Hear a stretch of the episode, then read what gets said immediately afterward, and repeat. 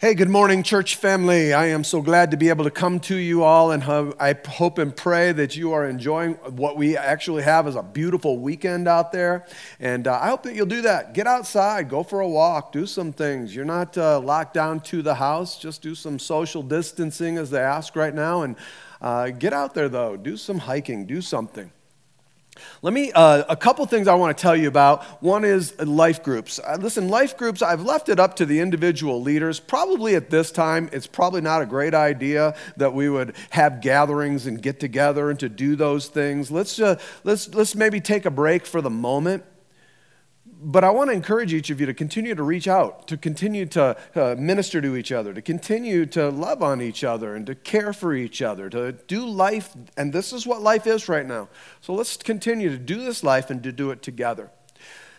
I also want to remind all of you that we are, uh, as a church, we are continuing our food distribution after service today at the church around noon, uh, 12:30. There will be a food distribution. We will during the week, Monday or excuse me, on uh, Wednesday, Thursday, and Friday from 1 o'clock to 2 o'clock, we will be doing food distribution. We are going to do it drive through style. We set up out in front of the church, and people can drive through and get some help, get some uh, uh, much needed food for those who are struggling in those places. So remember the church, remember the food, remember the distribution, remember to pray for all that's going on. And then I also want to encourage you to come be a part of our daily devotions every single day at noon, uh, Monday through Saturday. I'll be coming to you, spending 10, 15 minutes giving a, a, devotion to encourage and to just try to speak into your life so that we can stay united and to come together and to, uh, I pray that it be a blessing to you, a blessing to your family. So I want you to join with me in that. Each day, again, eh, through this time, I'm trying to bring an encouragement for each one of you. I, uh, I today, I, with all of those devotions uh, towards what it is that we're doing, I, I really wanted to continue in my sermon series, which we've been going through, the Gospel of Luke. And uh, we're going to read together. And again, I, I don't have the, we won't have slides up today, but I do want you to open up your Bible, open up your Bible app you need to begin to get that out. I pray that through this week you've been doing that yourself, pressing into the Word of God and finding out what God has to say for you and for your family. And so we are going to look at, for the last time, I'm going to finish up Luke chapter 1, verses 26 through 38. And this is where Luke is investigating Jesus, investigating this man who is God. And in verse 26, it says this In the sixth month, the angel Gabriel was sent from God to the city of Galilee named Nazareth, to a virgin betrothed to a man whose name was Joseph, of the house of David. And the virgin's name was Mary. And he came to her and said, Greetings, O favored one, the Lord is with you. But she was greatly troubled at the saying and tried to discern what sort of greeting this might be. And the angel said to her, Do not be afraid, Mary, for you have found favor with God. And behold, you will conceive in your womb and bear a son, and you shall call his name Jesus. He will be great and will be called the Son of the Most High. And the Lord God will give him the throne of his father David. And he will reign over the house of Jacob forever, and his kingdom there will be no end. And Mary said to the angel, How will this be, since I am a virgin? And the angel answered her and said, The Holy Spirit will come upon you, and the power of the Most High will overshadow you. Therefore, the child to be born will be called Holy, the Son of God. And behold, your relative Elizabeth, in her old age, has also conceived a son, and this is the sixth month with her who is called barren. For nothing will be impossible with God. And then one of the most amazing lines in all of Scripture. And Mary said this. Behold, I am the servant of the Lord. Let it be to me according to your word. And the angel departed from her. You know, as you go through that whole scripture, you see the whole thing, everything about it. You know, it's all about Jesus. Jesus isn't even born yet. He's not even born, and this is all about Jesus. It's all about the coming of Jesus. It's all about Him. And in this scripture today, I want to take a quick look at some of the things that we can learn through this. There are 10 things that we learn about the Jesus that's to come. Number one, we learn about Jesus that he is, that he shall be the fulfillment of the scripture prophecy. In verse 31, it says, And behold, you will conceive in your womb and bear a son, and you shall call his name Jesus. In Isaiah chapter 7, Isaiah prophesies about this, this, this baby, this king that shall come, and he tells the world, How will we know when this Messiah comes? How will we know who he is? And Isaiah says, You'll know because he will be born of a virgin. Who is he? He is Jesus. His name is Emmanuel, and that means God with us. He is Jesus. He is Emmanuel. He is the God that is with us.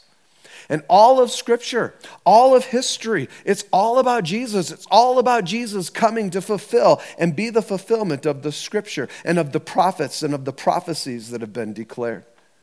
Number two, we learn that Jesus, Jesus is fully man. He really is human. Jesus has a mother. He's born. It says in verse 31 that he was conceived in Mary's womb. He was conceived in Mary's womb. He truly, he was of the seed of God, but conceived in the womb of Mary. In Luke chapter 2, the Word of God tells us that he grew in favor and stature. Uh, he grew in favor and stature and the wisdom with men and God. With, he grew with men and with God. Look, no disrespect, please. But Jesus, he was born as a baby. He came as a baby. That means that Mary held him. Mary breastfed him. Mary changed his diaper. Mary wiped his nose. Mary fed him. Mary taught him how to walk. Mary taught him how to grow, how to talk and to walk. Mary bathed him. I think sometimes we get this kind of weird picture that Jesus just was born like he was born a man. I mean, he came out and he was born and he had a beard and he had long hair as he came out. And all of a sudden, he began as a little baby to speak the parables and to declare the book of Leviticus that he'd memorized and telling his parents what to do and how they should act. I think it's kind of bizarre. Jesus Listen, that's not a right picture of Jesus. Jesus, the Bible says, is God. God became a man. He identifies with us. Because God is a man, He identifies with us. He identifies with us from the womb, from birth, and through every stage of life. Jesus identifies with us because He was fully man. Fully man. A man that was raised by, by Mary. Three, not only was he fully man, but Jesus was fully God. So when the angel says this, he says in verse 36 that he was the Son of God. Listen, that is a divine title. He is the same stuff, he is the same substance, he is the same as God the Father. Whatever God the Father is, eternally or in every attribute, Jesus is the same. He is God. And it is God the Father is working in history through God the Son. And God the Son, the second member of the Trinity, becomes the man Jesus Christ. And so the Son of God, with all the same stuff, all the same attributes of the Father, adds to himself humanity. He adds to himself human flesh. Augustine, one of the church fathers, he said this. He said that he didn't lose his divinity, Jesus, the second member of the Trinity, he added to it humanity. And he became a man. That's what this means. That God the Son, He becomes, He comes into human history. God the Son comes into human history as the Son of God, accomplishing the work of the Father, sent to do what the Father's will would be, with all the same stuff, with all the same attributes, equal to the Father. He is the fulfillment of Scripture, fully man, fully God. Number four, we learn that He is sovereign. The word says in verse 32 that he will be great and he will be called the Son of the Most High. So we're told the Father, Jesus, his Father, is the Most High God. And that he is. That he is the Son of the Most High you know, there are, there are demons that rule. There are demons that have power. There are angels that have authority. There are demons that have authorities. There are religions and powers and principalities in dark places. There are spirits that are at work. There are demon gods uh, like Allah. And they have real power, they have real authority. But let me tell you, there is no power, there is no authority that is the Most High. Only God alone is the Most High. He is the Most High, God Almighty. And Jesus Christ is the Son of the Most High God. He is the same as the Most High God. So we are talking about Him in His preeminence, Him in His prominence, Him in His power. Jesus Christ, He is the sovereign ruler of all. Number five, we learn here that he is a king. It says in verse 32 that he will be great and will be called the Son of the Most High, and the Lord God will give him the throne of his father David.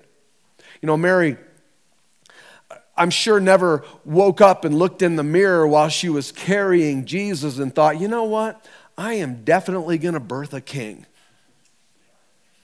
Even though, you know what? He was a king. The angel said that he would be great. And in that day and age, over the, the, the uh, place in which they were at right now, there was another king, and he was Herod. Another name for Herod was Herod the Great. And so the angel was saying, Listen, he may be Herod the Great, but your son is the great one. Herod's a puppet king under the Caesar Augustus, the real king. But even him, even him, he is not the king of all kings. Oh, there will be one king of all kings. And Mary, I want you to know, he's coming in your womb. You will be carrying the king of kings and the lord of lords. And then it says that he would come from David's throne. And all of this comes from the Davidic covenant in 2 Samuel chapter 7, where there's a promise made that David would become the king, that he would become king, and through his family line would come the king of kings. The one who would rule and reign over all kings and over all kingdoms forever and ever. And so the people were waiting for this king, this king to come. Where is this king? When will he come? Well, again, in 1 Samuel chapter 6, we see David, through whom this line, the king shall come. We see David in 1 Samuel chapter 6 is anointed the king. Samuel, the prophet, anoints David as king. But it wasn't for quite a while. In fact, it wasn't until 2 Samuel chapter 5 that the anointed king became the appointed king. In church, there's a season between David's anointing and his appointing. And right now, we are in a season between Jesus' anointing and Jesus' appointing. But I want you to know that Jesus Christ is now seated on the throne. He is high and he is exalted. He is at the right hand of the Father. He is the anointed king. And Jesus says, All authority has been given unto me. And I want you to know a day will come when all authority that's been given unto him will be made visible. It will be made known. It will be manifest when the king comes to establish his new creation, the kingdom that shall go on forever and ever and ever. And we see that Jesus is the one that comes from the line of David. He comes from the line, whether it be through, some say through his mother Mary, others certainly through Joseph. We know that Joseph was of the line of David and, and adopted Jesus. And Jesus becomes the fulfillment of this prophecy in 2 Samuel chapter 7. Jesus truly is not just king, Jesus is the king of all kings. We also learn Number six, that Jesus is eternal. It says in chapter in verse 33, it says, He will reign over the house of Jacob forever, and his kingdom there will be no end. Jesus is an eternal God. I, I find this amazing that Jesus, Jesus lived before his birth. And Jesus lives after his resurrection, after his ascension. He lives, He always has. Jesus has eternally existed before the beginning of time and after the end of times. Jesus has and always will exist, and He will reign forever and ever. His kingdom has no end. Number seven, we see that the angel tells us that Jesus will be all powerful. Verse 37 says, For nothing will be impossible with God. There is nothing impossible with God. Nothing is impossible with Him. God can do anything. Jesus Christ is God. Number eight, Jesus was sinless. It says in verse 35, therefore the child will be born, that is born will be called holy, the Son of God. The angel declares that Jesus would be holy. Now, again, the first Adam, the first one that was born with no earthly father, he was able, he was, he was born of no father, and he was the head of all, he was called to be anyway, the head of all humanity. But he sinned. He fell. And when he fell in the garden, when he sinned, what happened was that you and I, all of those that are born of the seed of man, we inherit his corruption. We inherit his sin nature, each and every one of us. But then here comes Jesus, the second or the, the last Adam. Jesus, the very the next to be born with no earthly father. Where Adam fell, where Adam failed, Jesus succeeded where we were condemned in Adam, we were redeemed in Jesus Christ because he is holy. He is sinless. And when he died, he didn't die for his sin, he had none. He died for our sins so that we might be forgiven. He is, in fact, sinless. Number nine, he is our Savior. He says in verse 31, You shall call his name Jesus. Jesus, that name means he saves us from our sins. We are all sinners, every one of us. We are sinners by birth. We are sinners by the seed of man. We are sinners by our nature, by our choice, by our thoughts, by our words, by our deeds, by our omissions, by our commissions. Each and every one of us, we are all sinners. We have all fallen short of the glory of God. None of us, not one of us, will be able to stand before God and say, I lived a perfect life. We're all guilty. And Jesus is the only one, the one, the only one who is our Savior because He was perfect. And He desires today to forgive us, to embrace us, to love us. He loves us, He loves you. That's who He is. And then, number 10, we see that in the scriptures, we're taught that Jesus was humble. This announcement that Jesus, I think about this. The, the, the first words that are spoken after 400 years of silence, he doesn't come to the multitudes to make this announcement. He doesn't come to kingdoms. What does he do? He comes to one woman, a, a junior high aged girl.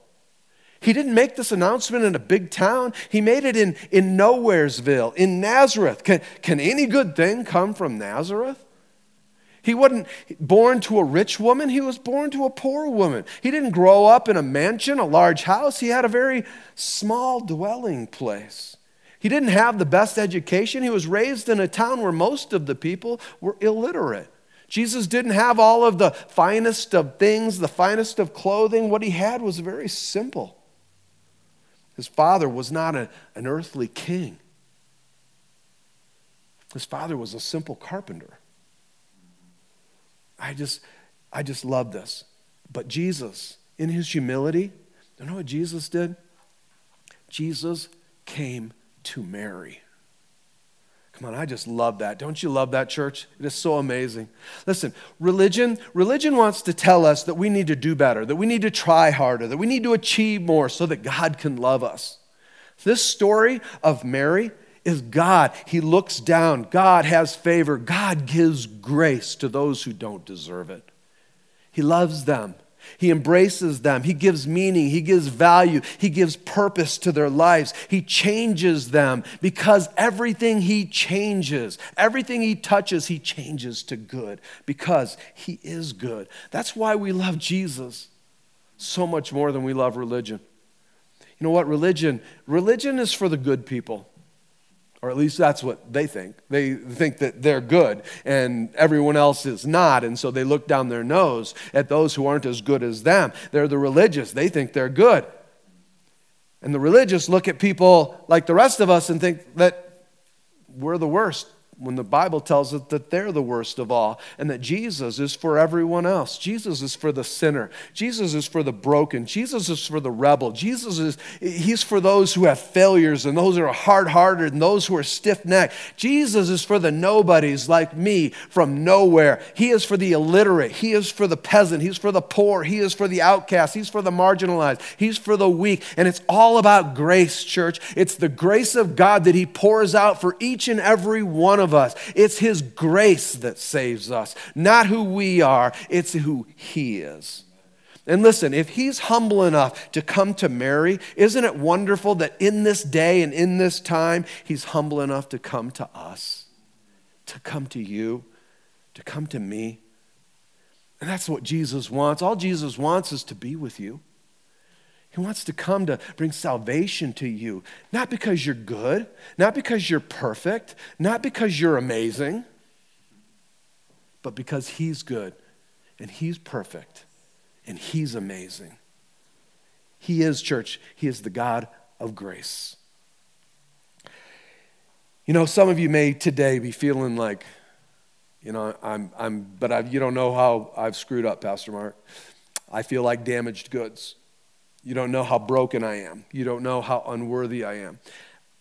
I have to believe that Mary and Joseph felt some of that as well.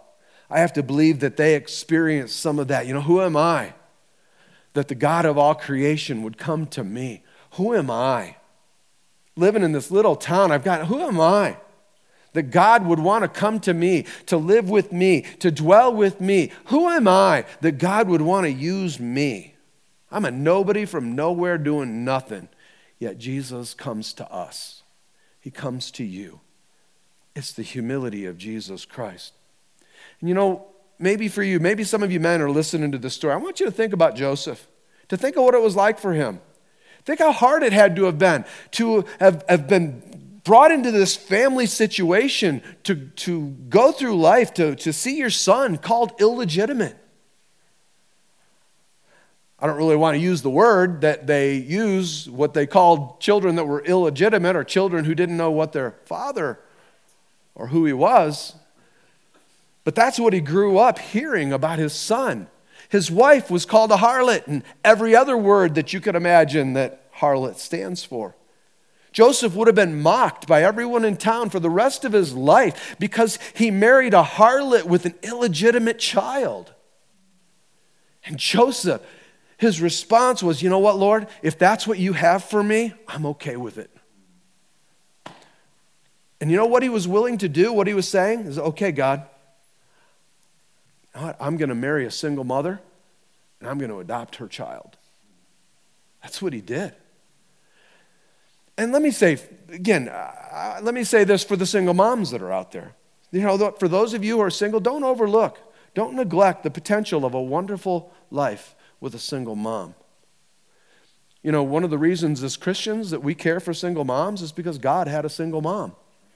One of the reasons that we as Christians that we adopt children is because our God was adopted.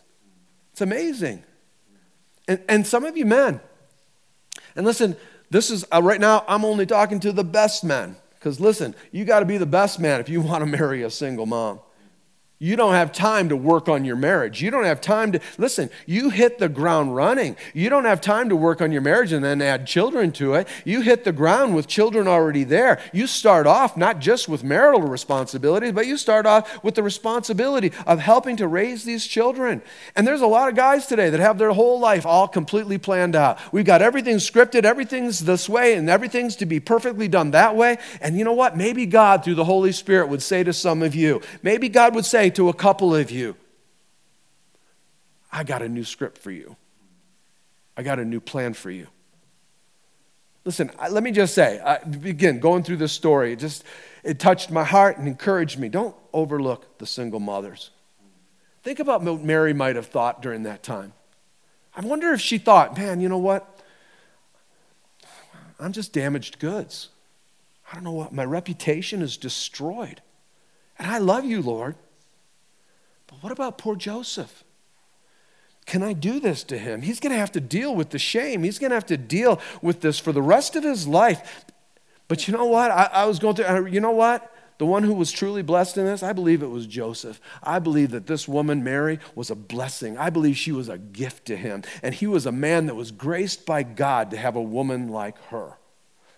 Listen, does God have the right to say to you, I have a new script for you? I have a script that I have planned out? If not, I'm afraid you might be missing the opportunity for what could be your greatest blessing. And, ladies, I want you, I want to wrap this up with you by talking about the example that Mary would be for you. I think this is amazing. You know what God said to Mary?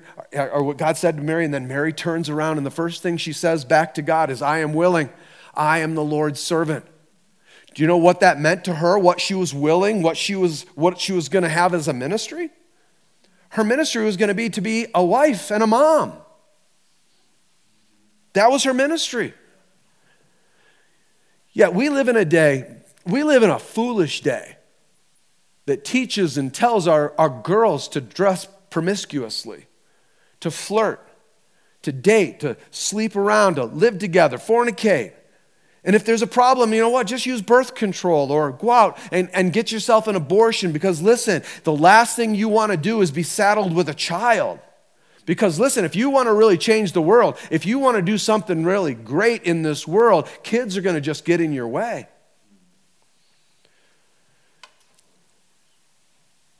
But Mary, Mary said, You know what? I'll be a mom, and I will give him the name of Jesus, and he will be my gift to this world. Did you also know that Mary had other kids? Did you know that Mary had a son named Jude who just happened to write a book of the Bible? Did you know that Mary also had another son named James who also wrote another book of the Bible and happened to pastor the early church in Jerusalem? I wonder if Mary ever stood back towards the end of her life and thought, gosh, I wish my life would have meant something. I wish I could have achieved something in life. Listen, Mary had one son who was the Lamb of God who atoned for the sins of all humanity. She had one son that was a pastor of a, the church in Jerusalem. Two of her sons wrote books that were included in the Bible. Oh, and, and also, by the way, she was numbered among the early church. She was there at Pentecost when the Holy Spirit fell. She heard the sermon that was preached where thousands were added to the church. And then Luke came and interviewed her, and her name was even included in the Gospels. I wonder if Mary ever had any regrets that she let God change the script of her life. I wonder if she ever regretted that she spent her life as a worshiper of God, a mom, a wife. Now, again, don't, you don't need to comment yet online. You don't have to send me any emails yet. I know that some of you, because the devil's whispering in your ear, there are some of you today that are thinking, well, see, yeah, there you go. Pastor Mark doesn't love women. He thinks women should be uneducated, barefoot, pregnant, stay at home moms. That is not what I'm saying. Not at all. Listen, I have two daughters, and I want the very best for them. My youngest daughter today, she, I love her with all my heart. And that little girl, she's smart. She has, is bright. She has plans. She has desires. She wants to go to college. She's got all of these hopes and all of these dreams and all of these things that she wants to do with her life. And to be honest, I don't know ultimately what she'll end up doing or who she'll end up being. But if my daughter, if she ever comes to me one day and says, Daddy, you know what? I feel like God wants me to be a wife and a mother. I'm not going to turn to her and say, you know what, I'm so sorry to hear that. We really had great plans for you. No, not at all. I'm going to say, praise God, darlings. Praise God. You be like Mary.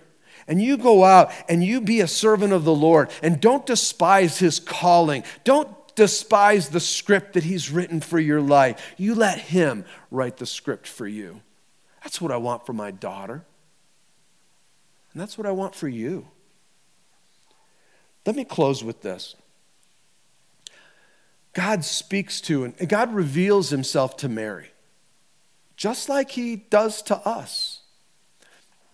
God tells Mary about Jesus, just like God tells us about Jesus. God comes to Mary and he births new life in her. Just like God, He comes to us and He births new life in us. Not, not that we're, you know, have a natural birth again, but that we experience what Jesus calls the new birth. And Jesus says this He says, You must be born again. And just as the Holy Spirit did a miracle in Mary, the Holy Spirit comes even now, right there in your home, to do a miracle in you. Think about this Mary was a virgin. Mary was incapable of having life. We are dead in our trespasses. We are incapable of having life. And the Holy Spirit, He miraculously comes upon us and, and gives the very life of God to us then we become, through the life of God, we become born again. Jesus Christ born in us. We then belong to Him. We are His. Our sins are forgiven. We are cleansed of every unrighteousness and every iniquity. And at that moment, new life begins. The born again life begins. And listen, and it's God. He births us through Mary's Son, through Jesus the Christ. And in that situation, Mary, Mary totally and completely, without even thinking about it, she responded by faith. Simple faith. So we have to respond in faith. We have to respond in trust and a trust of God. A trust. Mary responded by saying, Lord, I am your servant. My life belongs to you. Do whatever you will. And listen, I want that for each and every one of us that we could respond in faith just like Mary. Listen, church, have you heard the good news about Jesus? Is the Holy Spirit tugging at your heart? Is the Holy Spirit moving to minister? Is He speaking and drawing you to Him? Saying, you know what? You need this. You need this. Is there something in you that's longing for what it is that we're talking about the forgiveness of sins and the life that God has? Is the Holy Spirit drawing you, birthing new spiritual life in you, then you respond. Will you respond by faith? Will you respond by putting your trust in Jesus, by putting your heart in his hands and saying, God, here, take what you will, do with it what you desire? Will you receive right now the gift of God's grace that he's poured out? Will you receive today his favor upon your life? Let me encourage you to receive Jesus, to receive Him into your life, to receive Jesus into your heart, to admit to Him that I am a sinner, I have sinned, I have fallen short, and I need a Savior. Repent of your sins today. Turn from your wicked ways, the Bible tells us, and turn to Him. Find forgiveness, find cleansing. Listen, church, today is a day for you to find new life. And for others of you, will you say today, like Mary, Maybe you know the Lord. Maybe you've fallen away. Maybe you have, have just gone your wayward ways. Maybe you've never truly and fully, completely invited Him into your submitted life. Will you turn to Him today and say, I am your servant? It's not my life, Lord, it's your life. It's your life in me. And whatever you want, Lord, whatever script you have written for me, that is what I want. And Lord, in, whether it be in sickness or in health, rich or poor, single, married, uh, barren, fertile, prosperous, failure, success, whatever it is, Lord God, I am your servant. And therefore, whatever you want, Lord God, that's what I want. Will that be the cry of your heart? Because, church, that is certainly what I want for you, what I want for each one. That is what I pray for you. It's what I've been praying as we've come up to this time. But, church, listen Mary had to respond. You need to respond. You need to respond right where you are. And right now is the opportunity for you to do that. Will you just take a moment and bow your heads and let's pray together? Lord God, in the name of Jesus Christ, I thank you for this time.